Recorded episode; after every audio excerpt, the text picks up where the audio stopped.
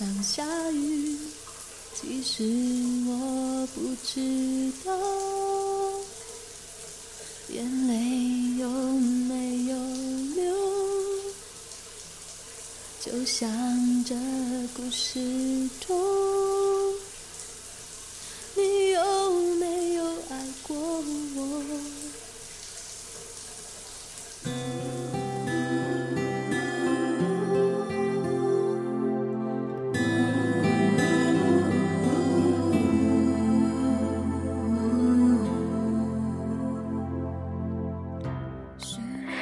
各位亲爱的朋友们，欢迎回到 Be Yourself 网络电台，用温暖的声音分享感动。我是主播猫，在日本向大家道一声新年快乐。一直到这时候，才开始本期节目为大家选了一篇文章。他说：“都以为我们之间没有爱。”她是我小时候认识的一个姐姐。我初到她工作的城市读书的时候，她总是带着我到处逛街、吃东西，还给我买衣服什么的。有一次，她带我到她租的房子去，虽说是租的房子。但布置的很温馨，看得出女主人是花了很多心思在这个家。她说，在有能力的时候，要尽可能的对自己好一点，起码你自己是享受了的。那天，我坐在她铺了紫色丝绒布的摇椅上，看着他把香水。喷向空中，然后带着愉悦的表情，在香水里转了个圈。那是第一次有人在我面前喷香水，而且喷得如此美丽。最使我难忘的是他当时的表情。我从来不喷香水，然而在那天之后的很多年里，每次在商场。经过卖香水的柜台前，都会想到他。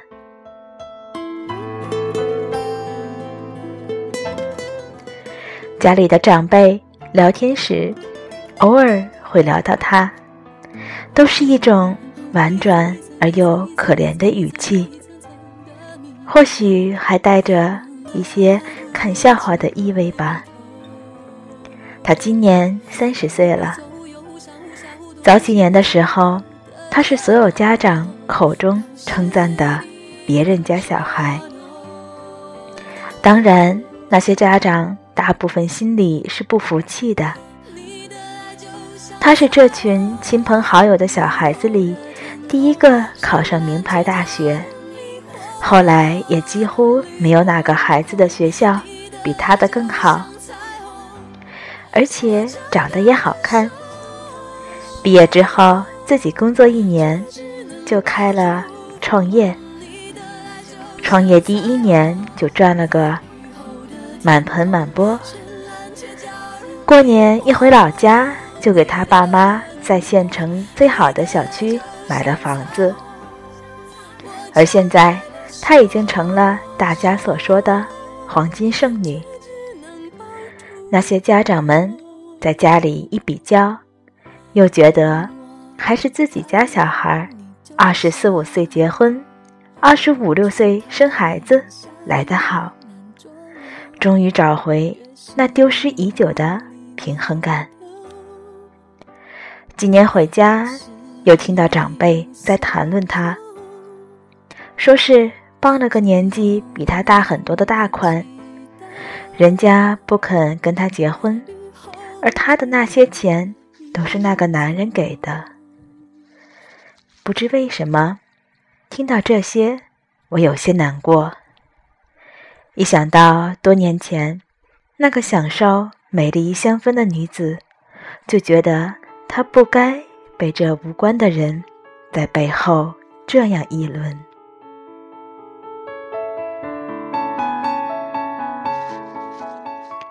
前几天，有人在微信上加我好友，一看，竟然是他。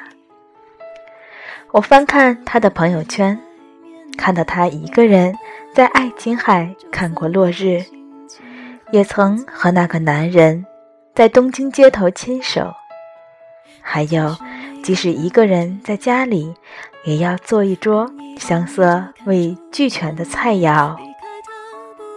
怎么看都是当年那个爱惜自己、相信爱情的女子。我有点不相信长辈们说的话。第二天吃晚饭的时候，他发给我消息，问我是不是也回老家了。我说是的。于是他约我出去吃饭，找个地方坐一坐，聊聊天。我和他两年多没见了，他一点儿也没有变化，完全看不出是三十岁的女人。大概没结婚的女子都不太容易老吧，反倒是我的变化让他有点惊讶。呀，长成大姑娘了。然后聊了下各自的近况，他突然说。那些亲戚啊、长辈什么的，一定经常在你们面前说我的不好吧？不是疑问句，而是很冷静的在陈述一个他笃定的事实。先是被他的话惊了一下，然而因为他自己那么淡定的语气，我也就跟着佯装镇定。那些大人。你知道的，都恨不得别人家的孩子过得比自己家的差，那些话都不中听的。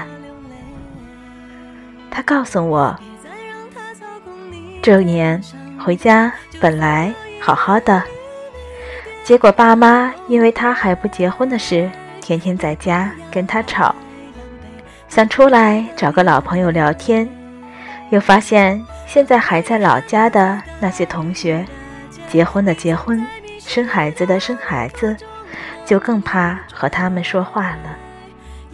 于是，就想起了我这么一个小老朋友。大概是在生意场上待久了，太长时间没和人坐下来说说心里话，所以当一切压力。快把他压倒的时候，遇见我这么一个有些了解他，然而又和他的生活圈子无关的人，简直就像抓住了救命的稻草。他跟我讲，那个男人是他刚毕业时工作的那家公司的老总，比他大十三岁。他们俩是从他离开那家公司时。开始的，在一起有七年了。那时候他刚开始创业，他帮了他很多忙。他说：“虽然这些钱都是我自己公司赚的，但是路却是他指给我的。”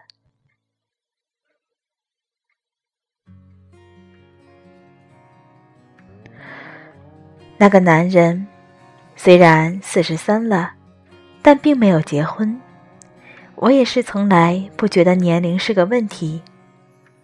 于是问他：“他没有结婚，而你们在一起这么久，所以你们之间应该不存在什么问题的呀？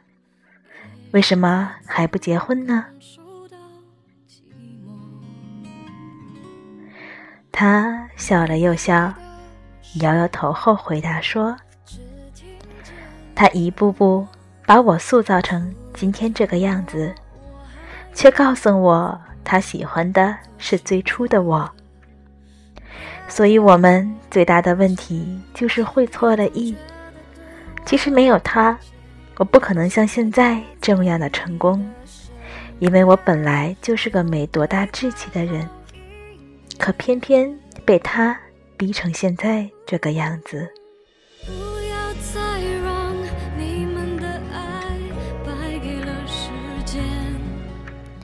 我鼓起了勇气，问出了我心里想了很久的一个问题：“那你爱他吗？”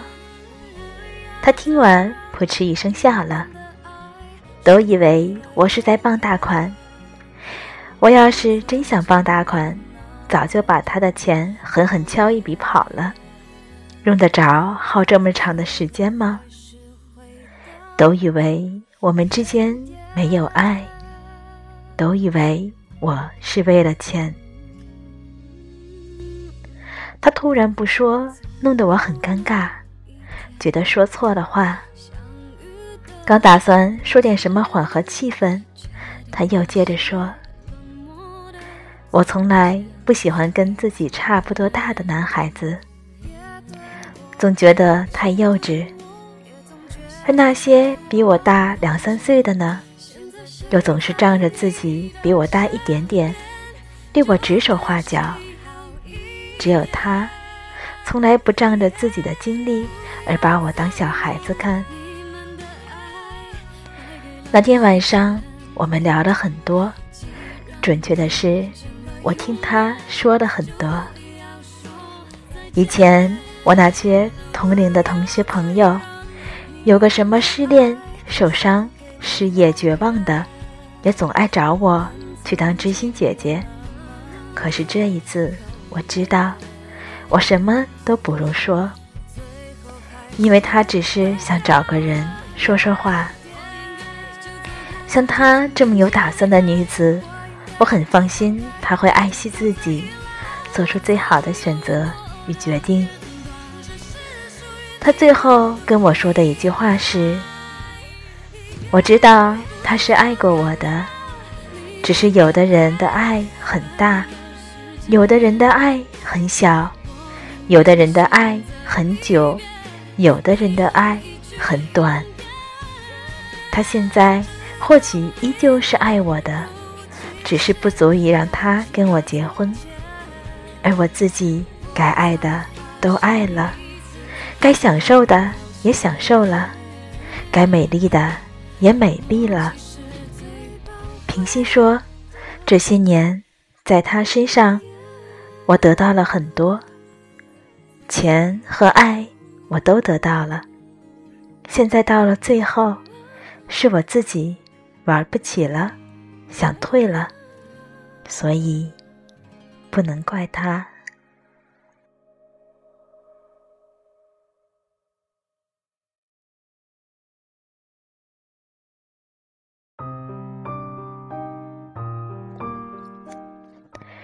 一篇选自于家人的文章，送给电波另一端，因为过年回家免不了又要听到一些唠叨的你。最近，很多朋友和我聊天都会说到这个问题，突然觉得每年回家变成了一个让自己又头痛又幸福的难以抉择的决定。甚至有的人开始决定租一个男女朋友带回家。我想这些都不能缓和一个人单身的这个问题。无论颠簸另一端的你是已经找到了自己最重要的那个人，还是依旧是一个人，这都不是什么最大的问题。最大的问题是你有没有想明白。你想要什么？你得到过什么？又失去了什么？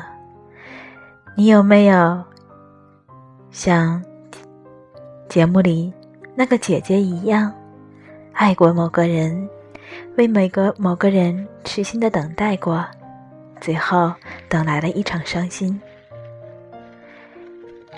而我想说的是，你有没有从这每一场的伤心难过中？吸取过教训，是不是每一个你经历过的人，都曾教会过你，教会过你如何去珍惜，或者让你懂得什么是放弃？各位朋友们，这里是 Be Yourself 网络电台。很长的一段时间没有和大家交流了。我们的主播喵最近身体有一些不舒服，嗓子也出现了一些问题，可能短时间不能和大家一起做节目了。而我呢，因为开始了日本的就职活动，还有自己的研究发表。最近也很忙，如果我们不能按时为大家推送文章和录制节目，还是希望大家能够多多包涵。但是请记住，我们永远在电波的这一端为你守候。让我们一起迎接新的一年，在新的一年里面找到真正的自己。今天的节目就到这里。各位朋友，我们下期节目再见。